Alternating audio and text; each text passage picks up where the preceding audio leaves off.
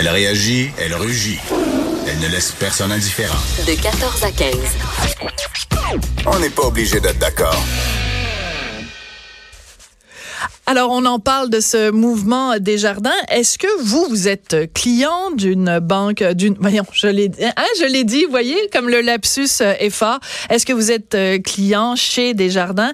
Est-ce que vous êtes devenu membre de cette coopérative parce que ça défendait des principes qui allaient euh, en concordance avec vos valeurs? Est-ce que vous trouvez qu'au fil des ans, le mouvement des jardins a changé justement ses valeurs? En tout cas, c'est toutes ces questions-là qu'on va discuter avec Julia Posca, qui est chercheur à l'Iris. Bonjour, Julia. Bonjour.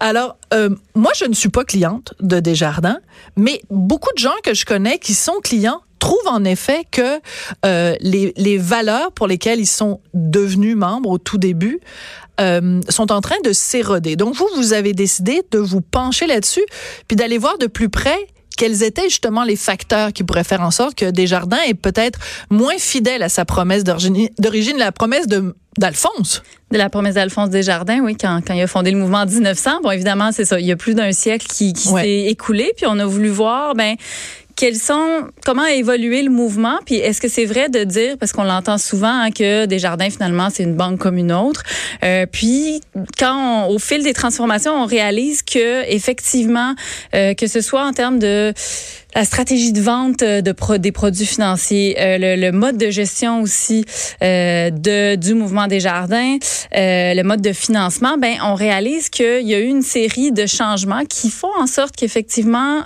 on s'est rapproché en fait des, des pratiques du secteur bancaire, des normes aussi du, du secteur bancaire. Alors pour quelqu'un qui est pas Alphonse Desjardins, ça lui dit rien. Mouvement coopératif, ça lui dit rien.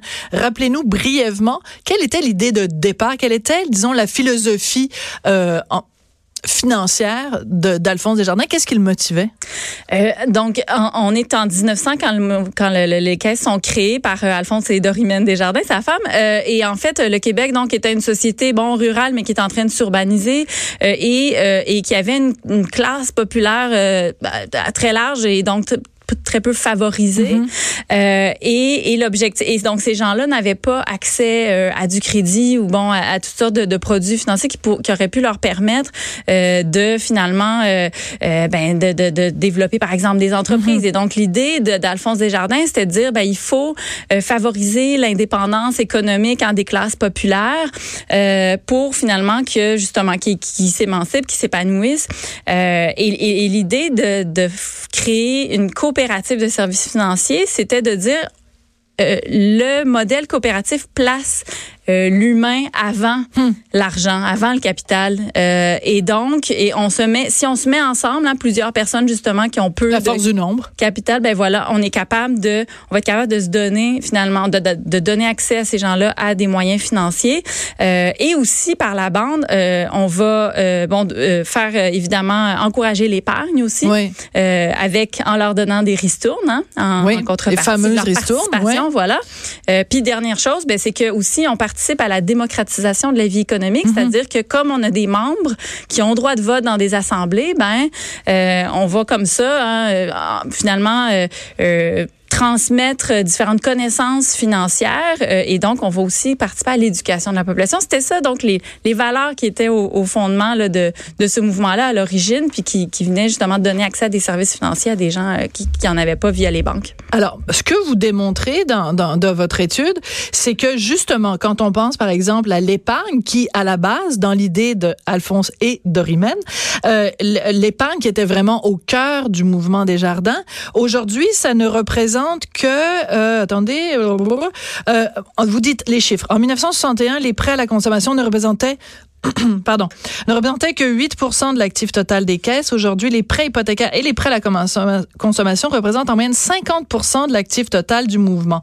Donc, on est passé d'un mouvement qui valorisait l'épargne à un mouvement qui euh, valorise en fait d'une façon l'endettement. On est d'accord? Oui, absolument. Alors, mais en même temps, Julia, euh, Madame Posca. Est-ce que c'est pas simplement le reflet que le Québécois moyen, il a changé? À l'époque, le Québécois, il faisait son, son budget, il respectait son budget. Il y avait des cours d'économie familiale dans les écoles. Euh, les gens, la, la pire affaire qu'ils auraient pu avoir, c'est des dettes. Les la dette était considérée comme quelque chose de vraiment angoissant. On se réveillait la nuit si on avait des dettes, alors qu'aujourd'hui, tout tout le monde est chic chic. Envoyez donc la carte de crédit. On, on, le sait, le taux d'endettement au Canada est de, je pense, 160 Donc, est-ce que le mouvement a pas tout simplement reflété la population québécoise? Oui, absolument. On peut dire que c'est sûr que le, mouvement a évolué avec les transformations euh, de l'économie et donc les changements de culture. Hein, effectivement, euh, même quand Desjardins a commencé à, à, développer le secteur des prêts, il y avait des gens au sein du mouvement qui, qui, qui voyaient ça d'un mauvais œil parce que bon, c'est ça, on valorisait euh, l'épargne. Maintenant, par contre, c'est ça. Quand on réalise que le secteur des prêts est donc un, un secteur là, qui est important, un marché qui est important pour Desjardins, qui, qui se vante d'ailleurs d'être un, un chef de fil hein, la mhm. matière, euh, ben on se dit ok, mais donc justement, voici des pratiques euh, qui sont propres euh, à une banque, mais c'est pas puis c'en est une parmi d'autres. Il y a aussi le fait que bon, d'un côté oui, on, on, veut endetter entre guillemets les gens parce que c'est lucratif, mais on va aussi parce que le mouvement des jardins, hein, c'est pas juste les caisses populaires, c'est une, une vingtaine à peu près, plus d'une vingtaine de, de, sociétés filiales qui sont des entreprises à but lucratif puis qui offrent différents, oui, valeur mobilière assurance, placement, gestion de fortune. Euh, et, et, on a beaucoup mis l'accent là-dessus aussi euh, parce qu'évidemment, on est intéressé par les euh, clients les plus euh, les plus fortunés. Euh, on va même leur donner, on va même donner des ristournes spéciales aux, aux clients qui ont, aux membres ah, oui? en fait, qui ont ben, qui ont plusieurs services chez Desjardins. donc c'est toutes ces c'est toutes ces, ces, ces transformations là qui font en sorte que qu'on s'est éloigné vraiment des, des principes. Donc si je comprends bien, c'est que vous dites pas que ces pratiques là sont euh, condamnables en soi. C'est simplement que vu qu'on a toujours pensé le mouvement des jardins qui avait des traits distinctifs, c'est comme il y a les banques puis à part, il y, a le, il y, a le, mouvement des jardins. Mais si le mouvement des jardins fait exactement la même chose que les banques, ben il n'a plus rien de distinctif. C'est un peu ça le principe. Euh, oui, ben effectivement, c'est-à-dire que qu'est-ce qui voilà qu'est-ce qui distingue, tu sais, on, on, réalise par exemple que oui, bon, les caisses populaires sont encore des coopératives, que les membres donc ont des droits de vote, il y a une assemblée générale par année, euh, par contre, ce que les gens disent, c'est que leur pouvoir, en fait, il est très petit. Puis pourquoi? Mhm. Parce que, comme je le disais tantôt, le mouvement est devenu un, énorme complexe financier où, en fait, la plupart des décisions sont davantage euh, prises en fonction d'objectifs financiers euh, que euh, que d'objectifs justement de bon participation à la vie économique. Alors, un autre point qui est très important, c'est que vous parlez de, de les, les, les ristournes sont clairement à la baisse. Ouais. on en verse beaucoup moins qu'on en versait. Euh, elles ont été réduites de 490 euh, millions à 253 millions. C'est ça, c'est Oui, c'est ça. Puis en, en, pourcentage, c'est la réduction ça diminue. Euh, de, de l'excédent est beaucoup plus ouais, voilà. grande. Et pendant ce temps-là, la rémunération du PDG du mouvement a atteint 3 millions en de, 2018, un moment, montant qui a triplé depuis 2002. Alors moi, je me suis mis une petite note. Julia. Parce que je, je sais pas, peut-être êtes-vous féministe. Ben moi, j'étais très contente de voir qu'il y avait Monique Leroux qui était à la tête du mouvement euh, des jardins. Elle l'a été jusqu'en 2016. Donc, quand on dit que les le, la rémunération du PDG a augmenté, il y a même triplé depuis 2002. Ben go girl, Monique Leroux est allée chercher trois fois plus. Et on devrait applaudir. Au contraire, on passe notre temps à dire les femmes sont moins payées que les hommes. Ben là, on avait Monique Leroux qui a, qui a triplé finalement.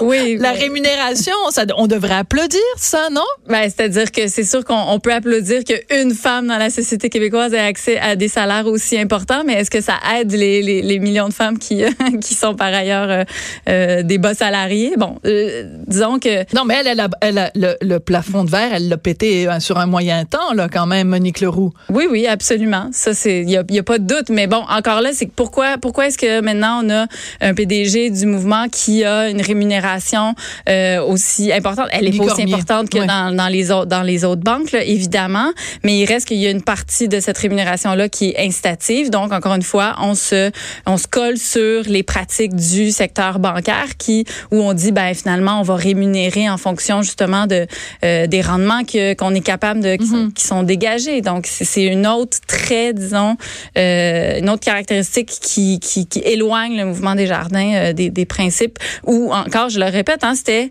le capital, ce n'est qu'un moyen pour l'autonomie financière des mm. membres. Là, on, on, remarque que le capital est devenu une fin en soi. L'accumulation de capital est devenue euh, une fin en soi. Ben, c'est très intéressant. En tout cas, c'est matière à réflexion. Donc, si vous êtes en effet euh, euh client euh, chez euh, au Mouvement des Jardins, c'est peut-être ce, ce, genre justement de réflexion-là que les, les, cotisants devraient soulever parce que ce sont eux, évidemment, les, les, les actionnaires, c'est eux qui participent ouais. à cette coopérative. Donc, à l'Assemblée annuelle, c'est le genre de point qu'ils devraient soulever en ayant à la main le rapport de l'IRIS de Julia Posca et de pouvoir faire valoir leur point de vue. Ben, merci beaucoup, Madame Posca, d'être venue. Merci d'avoir venu nous parler. Ça fait plaisir. Merci. Après la pause, on parle de Comédia. Il va y avoir un premier gala de Comédia qui va être télédiffusé en Europe. Là, ils vont pouvoir voir à quel point on a des bons humoristes au Québec. On en parle après la pause. De 14 à 15. On n'est pas obligé